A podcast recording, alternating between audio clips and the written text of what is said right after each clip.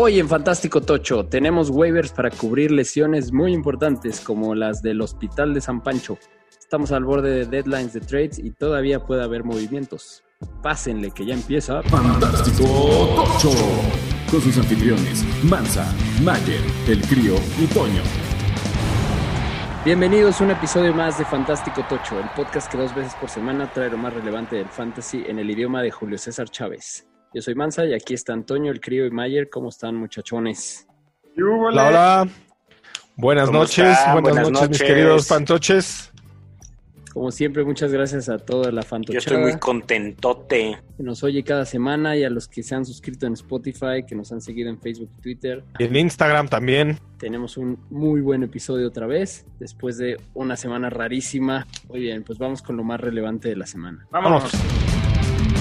Lo más fantástico de la semana anterior. Y bueno, vámonos con los cuatro fantásticos de la semana. En el coreback está Pat Mahomes, que se volvió loco con 416 yardas y 5 touchdowns para 36.6 puntos. En el running back está Dalvin Cook con 226 yardas totales y 4 touchdowns para un total de 46.6 puntos. Él fue el top player de la semana. En el wide receiver está DK Metcalf con 161 yardas y 2 touchdowns para un total de 28.1 puntos. Y en el tight end está Travis Kelsey con 109 yardas y un touchdown para 16.9 puntos. Mahomes en realidad pues no se volvió loco, ¿no? Más bien fue contra Jets y el game script era pues vamos a deshacerlos, que, que se acabe en la primera ofensiva del partido, ¿no? Y me sorprendió porque en realidad repartieron el balón para correr con todos. Este, lo que esperábamos que fuera un juego de venganza de Le'Veon Bell no fue. Eh, que tuviéramos claridad después de este partido que iba a pasar con Claudio Eduardo Hilario, tampoco pasó. Entonces, pues bien merecido Mahomes, pero no tenía como que a un gran rival enfrente. No, claro que no, pero igual 416 yardas y 5 touchdowns es una locura. Totalmente. Y también lo que está curioso es que son, son jugadores como de los que esperarías tener en los cuatro fantásticos para lo rara que fue la semana, ¿no? Sí, por lo menos tenemos los cuatro fantásticos normales para no, para no sacarnos tanto de onda con una semana tan rara. Muy bien. Y en otras noticias, eh, hoy martes cuando se publica este episodio, es el deadline de los trades, así que posiblemente haya noticias a lo largo del día de cosas que no se hayan comentado todavía en el episodio, porque recordemos que se graba lunes por la noche. Sobre todo ahí sigue el rumor de Will Fuller a Green Bay sonando bastante fuerte para emoción de Toño. Uh, y, esperemos, esperemos. desde la semana pasada tenemos todas las veladoras prendidas. y a ver, Crio, cuéntanos de las lesiones. Ah, esto es pues los 49ers, ¿no? Con Jimmy G, o sea, en el tobillo eh, y dejándome mal en mi start of the, ah, no, mi, mi, mi, waiver de la semana, este, y Kittle también en el pie. Eh, entonces deja el escenario. San Francisco ha sido un hospital toda esta temporada, ¿no? O sea, me sorprende el buen eh, el, buen paso que está teniendo a pesar de tantas lesiones. Daryl Henderson salió este, lastimado del muslo. Jonathan Taylor eh, no está claro, pero la cosa es que pues, no participó y de hecho le dieron snaps que le pertenecían a él a Wilkins y le dio mucha oportunidad a, Naim Hines. Este, entonces hay que estarlo monitoreando. Eh, Minshew, pues que tiene fractura en varias partes el pulgar, entonces no se espera que juegue esta semana. Eh, y Jake Luton suena como el más probable sustituto. Eso pues creo que nos va a meter peor a la novela de los receptores de, de Jacksonville, ¿no? De qué hacer, qué hacer con DJ Shark, qué hacer con, con la Vizca. Eh, nos pone difícil. Y AJ Dillon en la lista de, de, COVID, entonces nos pone a Jamal Williams con todo si, si no juega Aaron Jones, ¿no? Sí, totalmente. Muy bien, pues creo que son todas las noticias importantes por ahora. ¿Qué les parece si vamos a los waivers? Pesca de waivers. Bueno, para los waivers de la semana nos vamos primero con los corredores Y a ver, este es, búsquenlo y si está disponible, por favor, eh, agárrenlo y no lo suelten el resto de la temporada. Este, este inclusive si están en una eh, liga de Dynasty, que no creo que ahí lo encuentren, pero es J.K. Dobbins de Baltimore que está disponible en el 32% de las ligas, eh, a punto de perder el estatus de waiver, pero todavía lo tiene. Eh, creo que lo que trajo la semana de descanso de Baltimore fue claridad al backfield y J.K. Dobbins eh, pues, lo hizo en, en, grande, ¿no? Tuvo 15 acarreos para más de 120 yardas y se ve que claramente es el número uno del backfield, tan siquiera en este en esta segunda parte de la temporada para ellos. Muy bien. Yo me voy a ir con Jamichael Hasty, que está únicamente en el 42% de las ligas. ¿Por qué nos vamos a ir con Jamichael Hasty? Porque claramente tiene mucho volumen en el comité que está viendo en San Francisco, ¿no? En, correr el balón. Además, este, Tevin Coleman se lesionó otra vez, entonces está fuera por lo que es muy probable que ya se quede el backfield con Jerry McKinnon y Jamaica Hasty y vimos que a él le dan mucho volumen, de hecho hasta tuvo una tuvo una anotación, entonces lo van a usar también en zona roja, es muy buena opción para tener un buen flex. Y no olvidemos que van contra Green Bay, que, que son el equipo que más puntos de fantasy y yardas dan a corredores rivales. Es correcto. Ok, y yo similar a la recomendación del crío, les voy a proponer a un corredor también de Baltimore, el otro corredor, eh, digamos, titular de Baltimore con la salida de Ingram. La semana pasada, o, más bien el, partido de ayer, eh, J.K. Dobbins y Gus Edwards tuvieron relativamente el mismo número de acarreos, tuvo uno más Edwards, así que el la chamba de corredor número uno seguramente seguirá en competencia, pero creo que de todas maneras es una buena idea tomar a quien esté disponible, a Dobbins o a Edwards en sus, en sus respectivas ligas. Edwards solo está ocupado en el 30% de las ligas, así que hay una buena posibilidad de que esté libre. Muy bien, y yo voy con K-Makers, que está ocupado en el 31% de las ligas. Eh, la verdad es que los Rams descansan, pero bueno, Darrell Henderson se, lesionó contra Miami. K-Makers por fin tuvo algo de volumen, es novato y pues se esperaba que poco a poco lo, involucraran. Y si Henderson sigue fuera, pues es un hecho que McVeigh le va a seguir dando muchos acarreos. Y pues la ventaja de cuando hay un, un waiver interesante que descansa es que puedes incluso ponerlo tal vez no como prioridad y llevártelo, ¿no? O sea, posiblemente no se lo peleen tanto en las ligas justo por el descanso, así que es buen momento para apañarlo. Sí, sí, esa, es, una buena estrategia. Vámonos con los wide receivers. Bueno, en los wide receivers yo voy con Corey Davis de Tennessee, disponible en el 52% de las ligas. Eh, claramente ha tenido, pues, eh, los mismos, las mismas estadísticas básicamente que AJ Brown. Entonces, la verdad es que si tú dirías que tienes al posible eh, receptor número uno de los Titanes, pues lo firmarías por completo y está disponible en el 52% de los cables. Yo me voy a ir con Marvin Jones de Detroit. Marvin Jones Jr. está en el 49% de las ligas, o sea que está todavía bastante disponible. ¿Por qué Marvin Jones? Porque como saben, y para desgracia de Mansa, se lesionó Kenny G, Kenny Goladay está lesionado y este va a estar fuera varias semanas.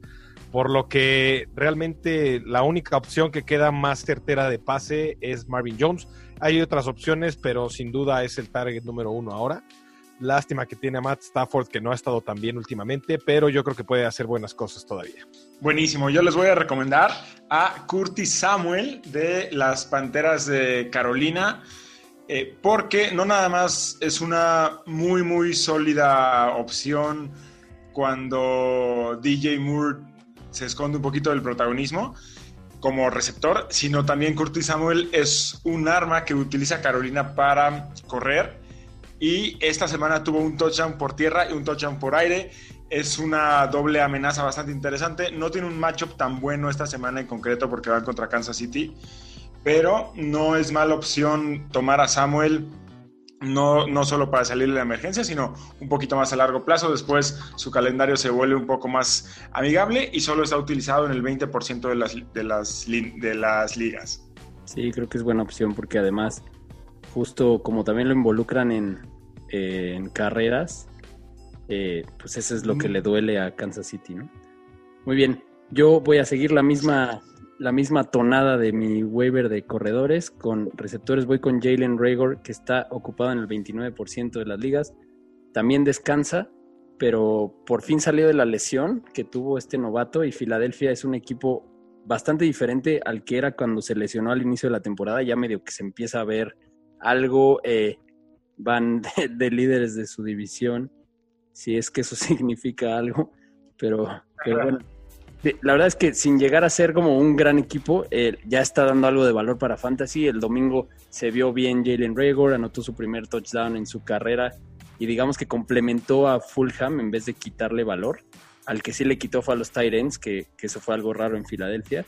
Tuvo seis targets contra siete de Fulham, así que aunque descansa, vale la pena pescarlo porque Wentz necesita repartir entre sus mejores armas. Correcto, correcto qué basura de partido además. Entonces, si en esa basura de partido pudo producir, con el juego de, o sea, el peor juego de dos corebacks que yo creo que he visto en mucho tiempo, ese primer, esa primera mitad del partido.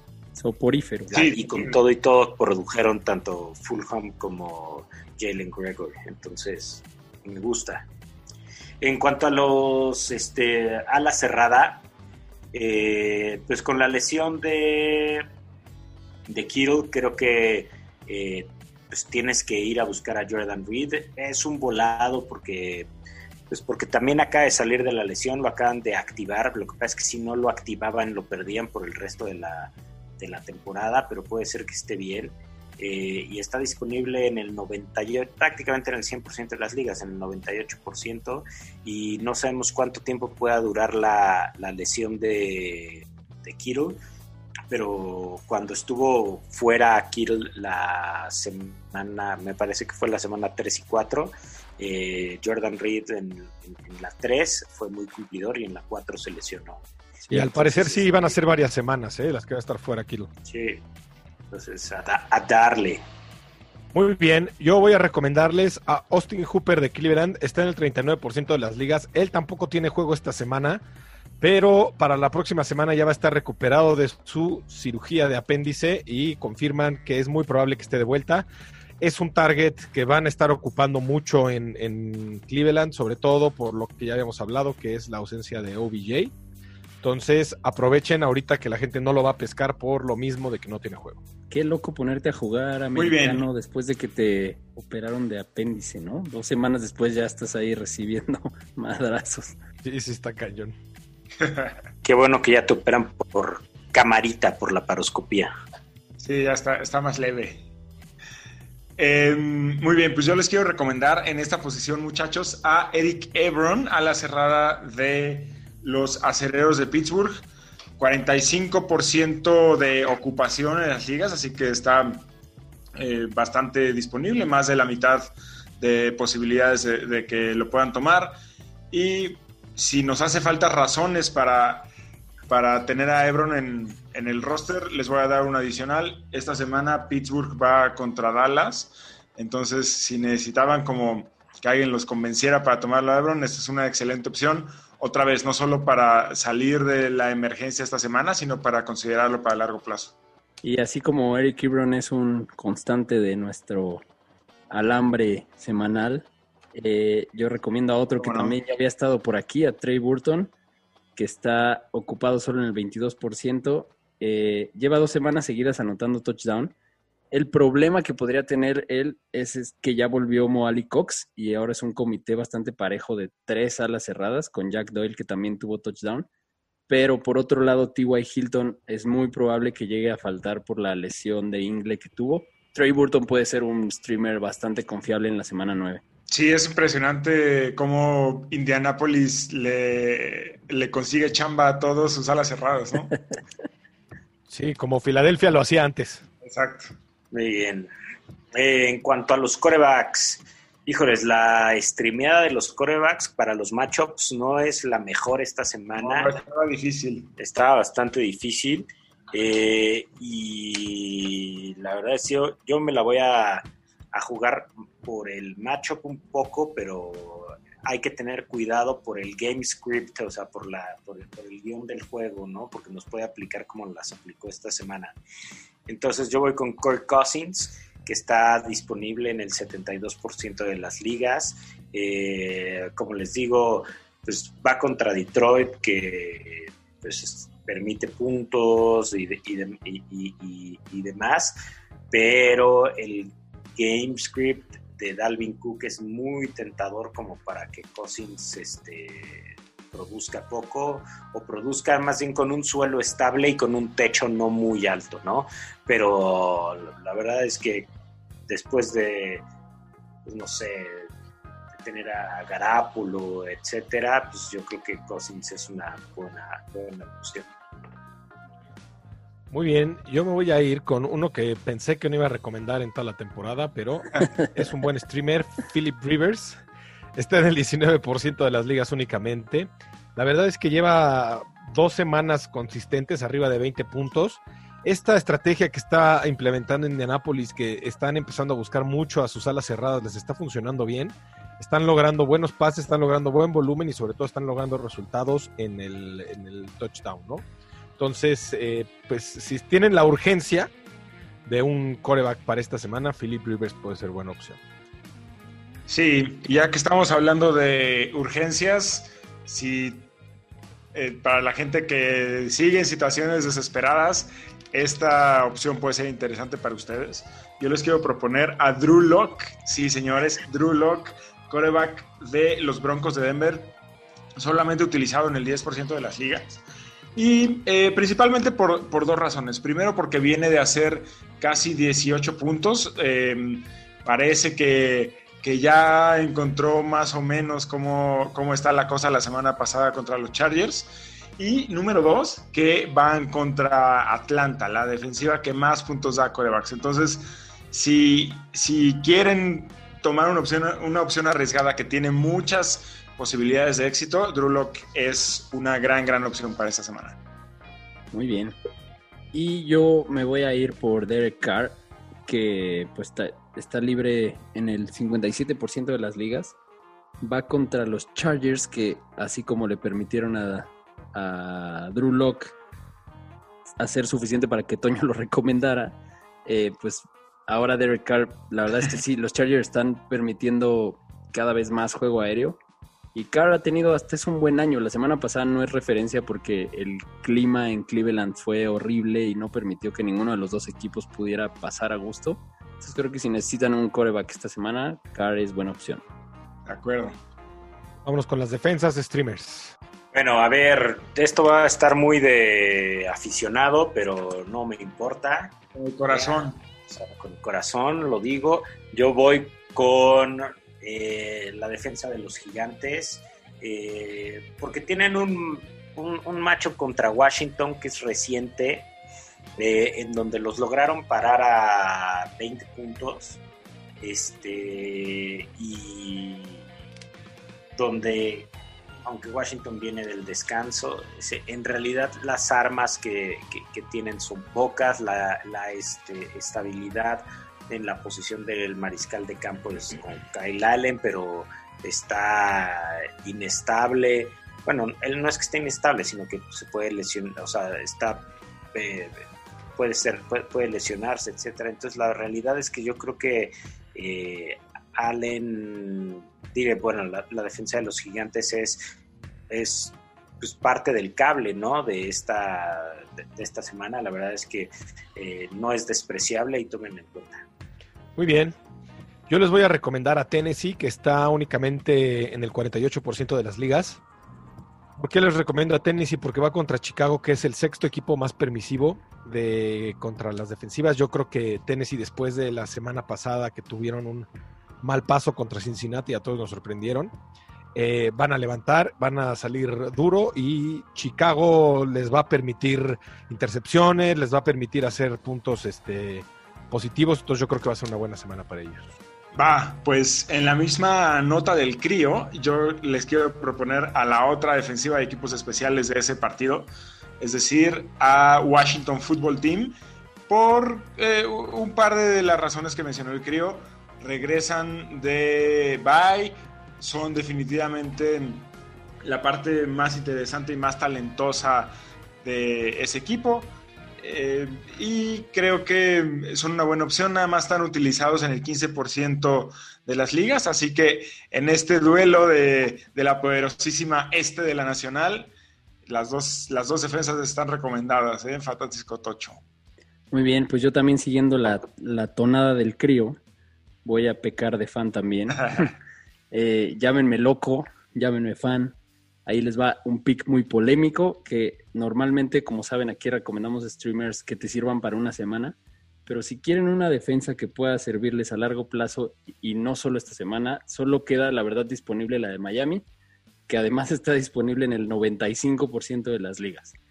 Eh, ¿Por qué la recomiendo? Los números ahí están. ¿Ustedes saben cuántos equipos han permitido menos puntos en contra que los Dolphins en toda la liga?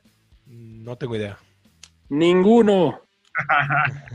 la verdad es que el, problema es que por ser Miami la gente sigue sin creérsela. Se han permitido solo 130 puntos en contra y el que sigue es Baltimore, pero recordemos que nadie gastó más en agencia libre que Miami, en su gran mayoría fue para reforzar defensa, ya se aclimataron, ya pasaron pruebas difíciles como San Francisco, el caso de los Rams que acaba de pasar. Y las pruebas fáciles como los Jets, pues sí, todo el mundo le gana a los Jets, pero solo Miami los ha dejado en cero. Eh, tal vez contra Arizona no es una apuesta segurísima, pero de ahí en adelante tienen buen calendario, entonces es buen momento de apañar a la mejor defensa de la liga al momento. Oye, ¿y la ofensiva los deja, o sea, son lo suficientemente largas como para que descansen? Pues eso, va, eso va a depender de, de que tú agarres. time. La verdad es que el, primer juego pues fue un juego complicado para la ofensiva por, jugar contra los Rams, pero yo creo que también esa fue la, tirada, ¿no? De vamos a meterlo de una vez. Si este partido lo llegamos a ganar, pues es un super boost de confianza, ¿no? Para todo el equipo que además anotaron todos, la ofensiva, la defensiva, anotó los equipos especiales, entonces creo que pues les da un buen boost para, para intentar más cosas, ¿no? De acuerdo. Sí, pues sí, fue un juego, fue un juego de la defensiva ese pasado, ¿eh? La verdad es que, que bárbaro, le pegaron a Goff hasta por debajo de la lengua, como dice. muy bien, pues vamos a los juegos. Vamos a los juegos. Los juegos que vienen. Eh, empezamos con los partidos de la semana. Hablemos del partido del jueves, Green Bay visitando a San Francisco. Vamos a empezar con, con los empacadores que que pues ya no sabemos bien qué pasa con ellos. Vienen, de hecho, eh, o más bien, esta semana es una de las derrotas que Green Bay tiene presupuestadas eh, en la planeación del año, pero vienen justamente de una derrota que no estaba nada presupuestada contra Minnesota en el Lambeau. Em, creo que, aunque fue un partido, el de Minnesota que dejó muchas dudas, en la vida real sobre Green Bay, creo que sirvió para aclarar un par de cosas en el mundo del fantasy, por lo menos. Número uno, el uso de Adams eh, confirma a Devante como una de las mejores opciones de fantasy, no nada más porque tiene un volumen ridículo, sino por la relevancia que tiene en la, en la zona roja. Número dos, eh, Aaron Rodgers regresó al nivel que que lo habíamos visto prácticamente toda la temporada, excepto contra el partido de Tampa Bay. Sus números así lo, así lo demuestran. Y eh, número tres, Jamal Adams sigue siendo una excelente opción cuando no está Jones. Eh, recordemos que para el partido de Minnesota no estuvo Jones. Recordemos también que al principio de, del podcast hablamos de que AJ Dillon, el tercer corredor de Green Bay, está en la lista de COVID. Así que si Jones no regresa, eh, Williams es una apuesta súper, súper segura para tener muchísimo volumen contra una defensiva de San Francisco que está sumamente parchada y bastante madreada por las lesiones. Ahora, hablando justamente de San Francisco, podemos ver eh, que el tema de Jimmy G y el tema de los corebacks en, general en San Francisco eh, parece bastante problemático. Ya lo habíamos hecho en Fantástico Tocho. No nada más es un tema de lesiones con Jimmy G, también parecería ser un tema de que San Francisco no está tan cómodo con él. Y eh, de hecho, el contrato de Jimmy G permite que eh, San Francisco se pudiera deshacer de él al final de, este año. Y parecería que hay ahí dos, tres eh, señales de que, de que San Francisco podría tener como planes diferentes para el futuro con él. Además de que cuando Nick Mullens ha tomado el control, no se ha visto, no se ha visto tan mal. Y eh, seguramente él va a ser el coreback titular para, para este partido. Hay que monitorear el hospital que trae San Francisco en el backfield como ya lo dijimos eh, al principio, ya Michael Hasty puede, puede ser importante o incluso McKinnon. Ellos dos se van a dividir la chamba por tierra contra el equipo que más puntos da a los corredores rivales. Así que si tienen corredores de San Francisco, métanlos sin dudarlo. Y ya si se quieren alocar un poquito más, consideren a Mullens como como una opción para sorprender a sus amigos en sus ligas de fantasy. Además, no olvidemos que Kill también está lesionado, ¿eh? Y ah, eso va a ser un, este, pues va a ser un gran plus para, para los Niners porque pierde, diré, para los Packers porque pierden pues una arma importante. Entonces, quizás pueden compensar su, su derrota programada con este juego. Oigan, y además es la venganza, ¿no? De la pestada que les metieron en eh, la final de la, de la conferencia, la conferencia el año pasado, ¿no? Sí, no, qué, qué madriza ese partido, pero ojalá sea una revancha, que yo la verdad no, no, no le veo muchísimas posibilidades a Green Bay con todo y el hospital de San Francisco. Muy bien, pues vámonos al que sigue. Vámonos. Bueno, a ver, juegazo. Oigan, por primera vez no está la NFC en primetime, qué bueno. Diré la, el este de la NFC. Bendito, bendito sea el universo. Pero este juego pinta para, o sea, totalmente para, para, para, para hacer este de jueves por la noche, aunque ya es de domingo. Y es Gigantes contra Washington. Y, los Gigantes son un equipo que es difícil apostarle eh, esta semana. Eh, porque su ofensiva, la realidad es que es mala eh, y los receptores son lo mejorcito que tienen y contra Washington no son alineables pues ninguno de los tres. State porque no es alineable simplemente y eh, Slayton y Shepard son bastante buenos, pero dependen de, Daniel Jones y también dependen de la defensiva de, Washington, que es la mejor contra el pase. Eh, los corredores, ya sea Galman, Luis o si regresa Freeman, son un volado y tienen un piso no muy estable y el techo es este muy limitado. De hecho, pensemos que el mejor corredor de los Giants se llama Daniel Jones, que es su, su coreback, que es Bambi. Eh, y la última vez que se enfrentó a Washington en la semana 6, apenas hizo 12.8 puntos. Eh, y el que tiene un mejor matchup es Sevan Ingram, pero yo ya me cansé de recomendarlo. No sé si alguien lo quiere recomendar, pero yo no.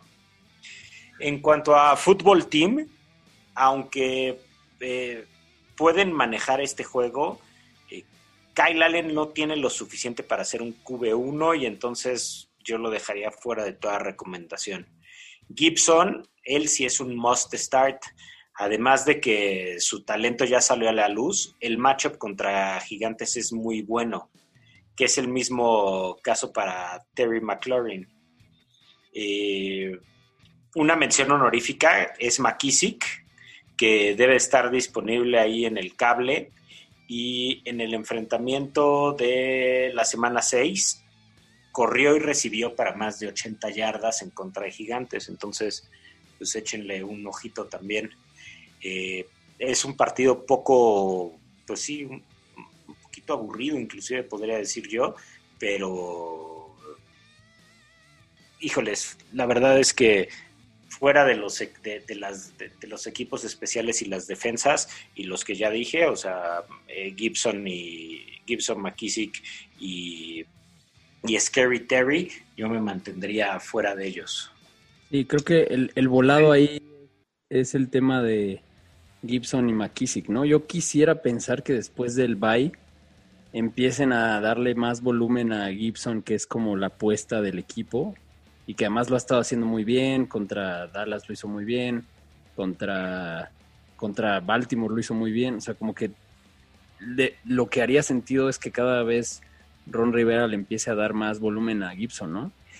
Pues es lo que esperáramos, ¿no? Que Gibson es el que agarre las riendas, pero también en el cambio de ritmo, en el, en, en el uso por aire, en los pases fáciles, eh, creo que, que McKissick también es bastante utilizable, ¿no?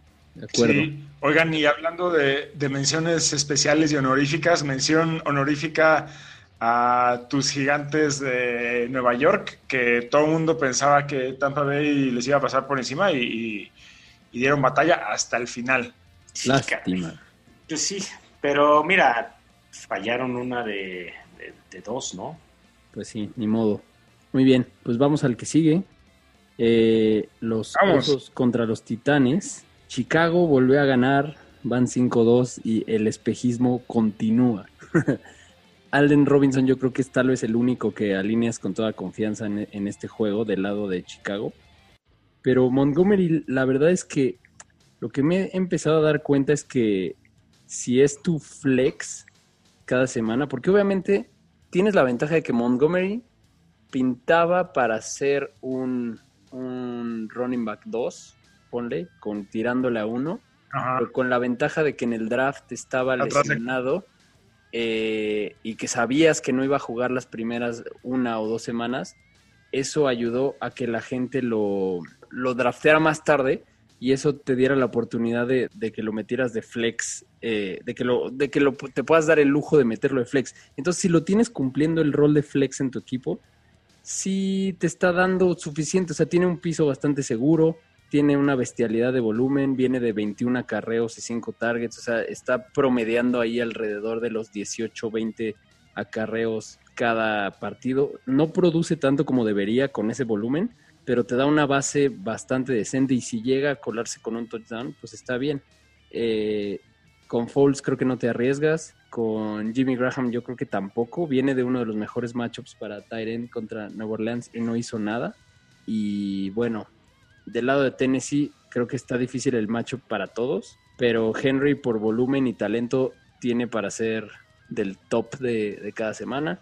A AJ Brown lo alineas, es la válvula de escape favorita de Tannehill y lleva cinco touchdowns desde, desde que regresó de su lesión. A Jonu Smith, la verdad es que no le están dando el volumen que le estaban dando antes de lesionarse. Están repartiendo con Firkser el, el, el balón. Entonces, no sé, ¿ustedes qué harían con Jonu? ¿Lo tirarían o lo aguantan? No sé, yo estoy en esa disyuntiva. Lo voy a, lo voy a aguantar todavía solo porque en nuestro alambre, en el alambre de nuestra liga no hay alguien quien yo vea que lo, que lo pueda sustituir por lo menos eh, como chamba permanente. No, no me gustaría streamear a las cerradas en este momento. Así que la respuesta, por lo menos en mi caso, es lo voy a aguantar, lo voy a aguantar esta semana y a ver, a ver qué tal. Yo trataría de agarrar a Ebron. Si logro agarrar a Ebron, quizás sí, sol- sí lo soltaría, pero creo que es el único que, que está ahí, que, que puede sustituirlo. Porque la verdad es que No, no es cierto. cerradas- Está, está también, digo, esta semana ¿Austin o estas dos semanas. No, en específico estas dos semanas, eh, pues estará Reed, ¿no? Pues Sí. Con la salida de Kittle, se vuelve el- un gran, una gran opción. Se vuelve hay que ver, opción. hay que ver.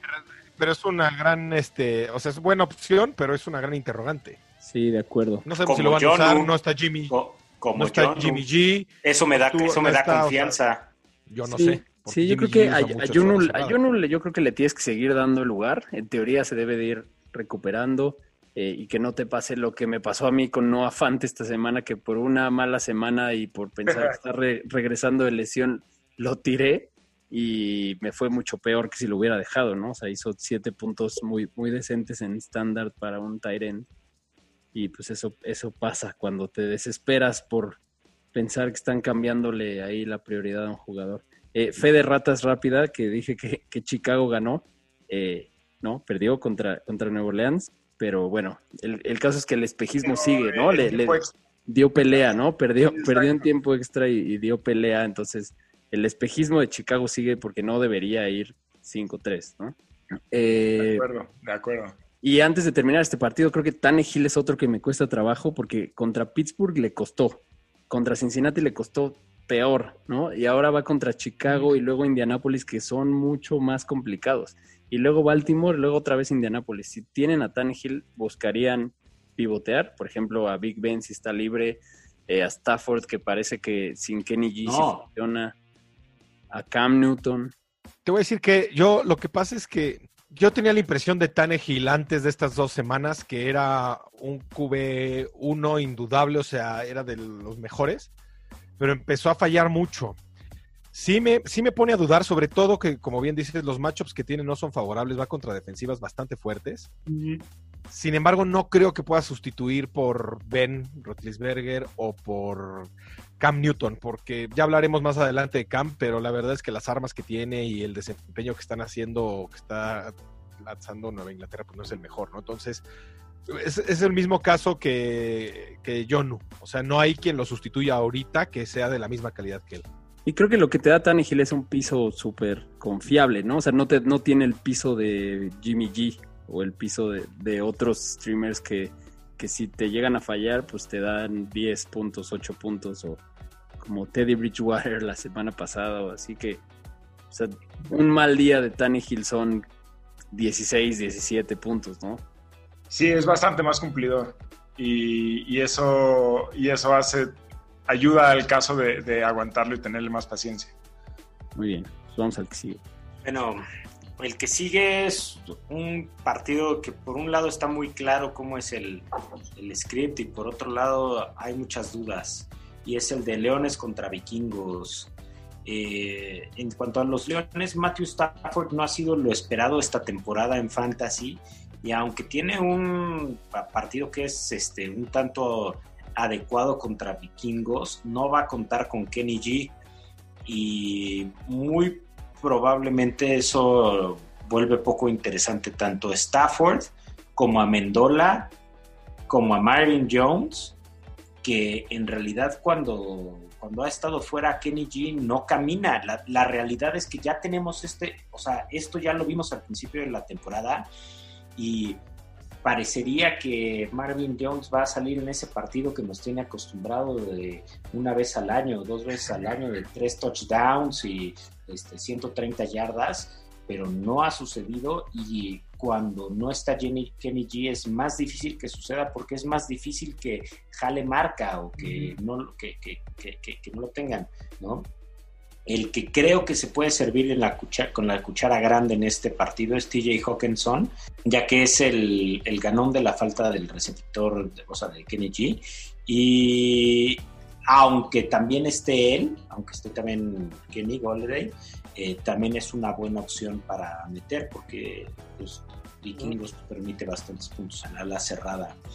Swift, ¿qué pasa con vimos Swift? que es un running pues es un running back que depende del matchup y va contra un equipo de media tabla en contra de los corredores. Entonces yo creo que claro que es alineable, o sea, creo que eh, está entre running back 2 running back 3. Y Adrian Peterson, pues ya nos enseñó lo que es, y es alguien de 3, 4 puntitos más por yardas y si el viento te favorece, tal vez te da un touchdown, pero no más allá. O sea, la realidad. Y Vikingos nos enseñaron esta semana que el game script es correr el balón a como dé lugar. Eh, hemos hablado mucho aquí que, que Mattison y Cook son este son lo mismo y que ahora sí va a llegar no, este Mattison, pero ayer nos dejó claro Dalvin Cook que es o sea, de otro planeta. Es, la, es de otro planeta, o sea, no hay otro corredor bueno, sí hay otros corredores, pero, o sea, en Minnesota que haga lo que él hace. No, no, para nada. Y va contra el quinto equipo que más puntos permite al corredor, por lo que o sea, digo, obviamente alinean a, a, a Dalvin Claro. Cook y eso ya lo saben, y va a tener una semana, pero pues eso no es por lo que ustedes escuchan Fantástico Tocho, porque eso, pues la neta, hasta mi abuelita lo sabe. Saludos a Bumaru. Eh, pero si no, es el qué quieren hacer con Cousins, con Tillen y con Jefferson. La verdad es que Cousins es cumplidor y contra equipos con los que tiene que ganar, eh, pues, pues, pues la arma. La realidad es que ahora sabemos que en realidad eh, Cousins es un core, no es un coreback para ganar, pero es un coreback para no perder. Eso quiere decir que te da el suelo estable y no te da el, este, el menos puntos. Bueno, ya te los dio una vez esta temporada, pero después de eso se ha mantenido y, o sea, ahí va, ahí va. Eh, yo creo que Tillen va a volver a la forma de un wide receiver 1 y 2. Y, o sea, porque Cook, por más bueno que sea y me- por más matchup increíble que tenga, no puede, ah, o sea, es imposible que repita la, la- la actuación de esta semana, ¿no? Y mm, eh, Jefferson es un volado porque tiene un piso muy inestable, pero tiene un techo muy, muy, muy, muy, muy, muy. Yo creo que va a ser una gran semana para Jefferson esta. La verdad es que Detroit no es de las mejores defensivas con- contra wide receivers. Está permitiendo en promedio 42 puntos a la posición. Yo creo que va a ser muy buen juego para Jefferson.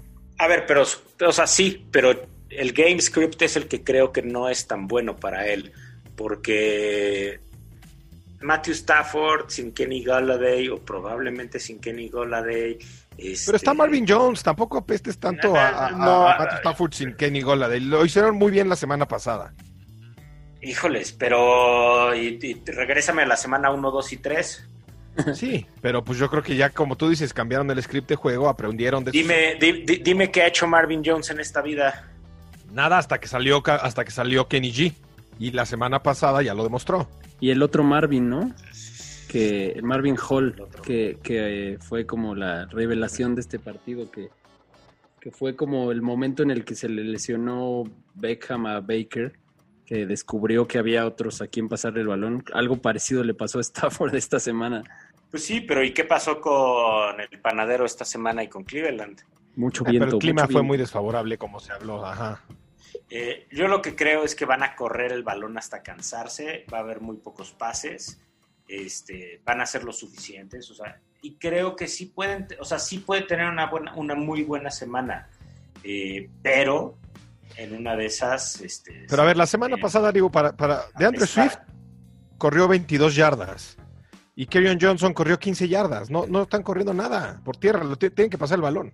No, no, no, pero estamos hablando de Jefferson, ¿no? Sí, por eso. Por eso, a lo que voy es que tú dices que la dinámica de juego no va a ser lo suficiente como para pase, como para darle. No, la dinámica de juego es que Vikingos va a estar arriba todo el partido y van a correr el balón para cargarse es- el reloj. Eso es lo que yo no creo, pero Porque bueno. tienen al mejor corredor de, pues no sé si de la liga, pero sí de su división, definitivamente. Está bien. Vámonos al que sigue. Vámonos a Panteras contra Jefes. Hablemos de las Panteras y lo más importante, que es el muy probable regreso de Christian McCaffrey, que por supuesto vas a alinear. Yo creo que la interrogante aquí es qué hacemos con Mike Davis, que no le ha ido bien en las últimas dos semanas. ¿Lo, lo alinean o ya lo, lo sacan de su lineup? O sea, si regresa McCaffrey, yo ya ni para qué lo meto. Cuerno, ¿no? De acuerdo, yo también creo que no, le va, que no va a ser un backfield dividido. Pensábamos que sí, pero ha bajado mucho su calidad de juego y todo, que ahí es donde es la gran diferencia entre un running back que, que- que la rompe contra un running back que puede tener dos buenas semanas y luego ya no aguanta la carga de juego, que es lo que le está pasando a Mike Davis. ¿no? Sí, la verdad es que si yo tuviera Mike Davis En- y tengo espacio en mi equipo, lo guardaría esta semana sin alinearlo, solo para por si en el primer partido de McCaffrey medio limitan a McCaffrey solo por porque viene regresando de la lesión y llega Mike Davis a tener un buen juego, buscaría pues ahí un trade con alguien que esté desesperado por un running back y, y pa- para ver si consigo algo, ¿no? En vez de tirarlo nada más. Pero sí, yo creo que ya va de salida. De acuerdo. En el juego aéreo está DJ Moore y Robbie Anderson, y aunque van contra la fuerte defensiva de Kansas City, creo que ambos se deben alinear, por lo menos como flex. Yo creo que ambos son alineables. Teddy Bridgewater me pone nervioso. En este encuentro hemos visto que Kansas City desactiva a los corebacks mucho. Entonces, yo la verdad es que no lo, no, no lo tomaría en cuenta para este matchup. Hemos tenido malas experiencias alineando corebacks contra Kansas City. Sí, no. Eh, habl- hablando de Kansas City, en el backfield está Clyde edwards Seller y Lev Bell, que no hicieron nada la semana pasada contra los Jets. Sin embargo, no creo que sea la normalidad. Yo creo que esto fue un tropiezo nada más.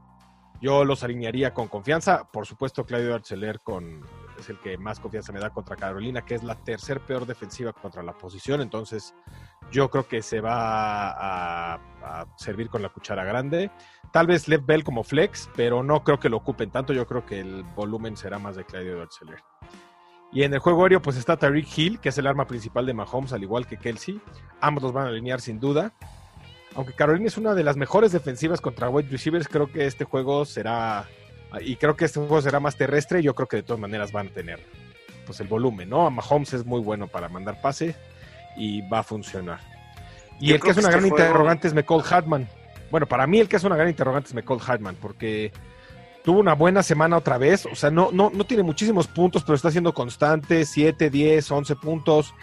Eh, no sé si quizás lo pensarían alinear como un flex. Yo creo que depende mucho del regreso de Watkins o no, porque si no se divide más el balón. No sé ustedes qué piensan. Sí, yo creo que, a ver, es, es para tenerlo en el roster y, y justamente estar especulando con, con las lesiones, ¿no? Pero yo creo que Kansas City, mientras pasa el tiempo, más va hacia sus este, hombres seguros, que son Hill, que son Kelsey, eh, que serán, bueno, este partido me parece especialmente importante para saber quién va a ser el, el- el ganón del backfield, ¿no? De Para ver si va a ser un comité o no. Yo, porque la realidad es que contra los Jets, que ya cuando ganaste en el primer, este, en el primer snap del partido ya ganaste, pues la realidad es que, pues ya que... No arriesgas. no, no arriesgas. Y este partido en contra de un equipo que deja correr mucho, la realidad es que creo que para el lunes que entra vamos a saber si Claudio Eduardo es en realidad el muchacho chicho de la El película. Nacha, o Sí. es Lev Bell, o es un comité. Si vuelve a haber comité, quiere decir que qué pesadilla, pobrecito de ti, gastaste un chorro de lana en tu, no, no de lana, de- de sí. capital en el draft, en, El draft. en Claudio Eduardo. Sí, creo que este es el juego en el que por nos último, tenemos pues, que dar cuenta, ¿no? Por, por el, Sí, claro. por el, por el tema de, de- o sea, la- las panteras son, son el, el juego para darte Son cuenta muy de que permisivas.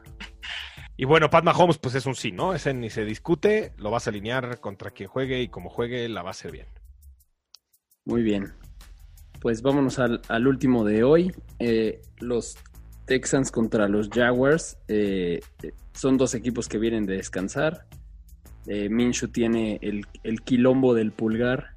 Ya vimos que no va a jugar. Eh, hasta lo último que se dijo, el más probable suplente es Jake Luton, que es un novato de ex- sexta ronda. Se dice que lo van a meter para poderlo medir, para ver qué tanto futuro tiene. Pero bueno, con todo esto, la verdad, el único que yo alinearía de, del lado de Jacksonville es a James Robinson por el matchup, que Houston es terrible contra la carrera y por la situación, ¿no? O sea, creo que va- van a correr y correr porque pues van a tener a un coreback que quién sabe qué onda. Aunque también que, que logre tener un touchdown James Robinson va a depender de que quien esté como coreback pueda avanzar el balón por aire también, ¿no? Y pues digo, en una de esas DJ Shark resurja con un nuevo coreback, pero no, yo no me arriesgaría, ¿ustedes sí? Yo no. No, es demasiado arriesgado. La verdad es que no ha estado funcionando bien y además con un nuevo coreback es, es, es mucho el riesgo. Yo creo que el suelo es demasiado bajo. Sí, Sí, es, sí, es, es eso, o sea, no, no hay nada que, que te prometa ni siquiera remotamente que eso es una buena idea. No, y somos, somos fans de DJ Shark, la verdad es que lo tenemos que decir, porque lo disculpamos con los malos pases de, del jardinero, ¿no? Pero la realidad es que también le rebotan en las manos una cantidad eh, impresionante. Sí, Entonces, es verdad. yo Pero ya se casó, No. querido, igual y después de la boda ya... sacó el foie. Pues puede ser, puede ser. Sí, pero creo que es- esta semana lo dejas en la banca, ¿no?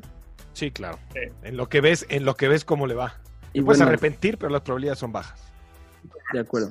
Y bueno, del lado de Houston, obviamente alineas a Deshaun Watson, que desde el cambio de coach se ha visto bien en fantasy a pesar de las derrotas.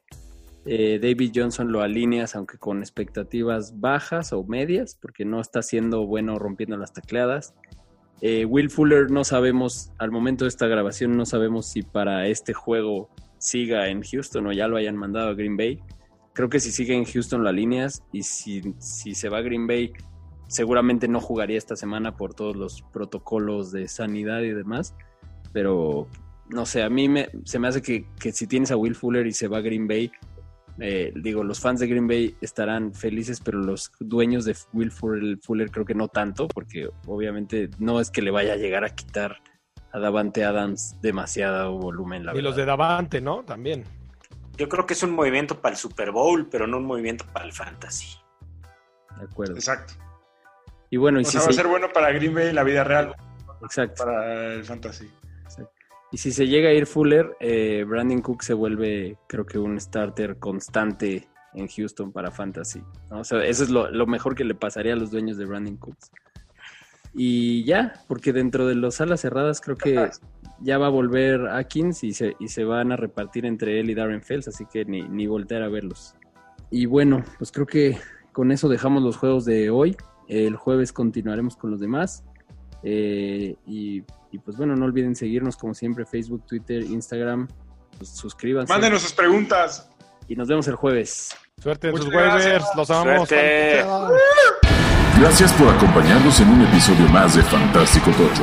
No olvides suscribirte en Spotify o Apple Podcast y seguirnos en Facebook y Twitter.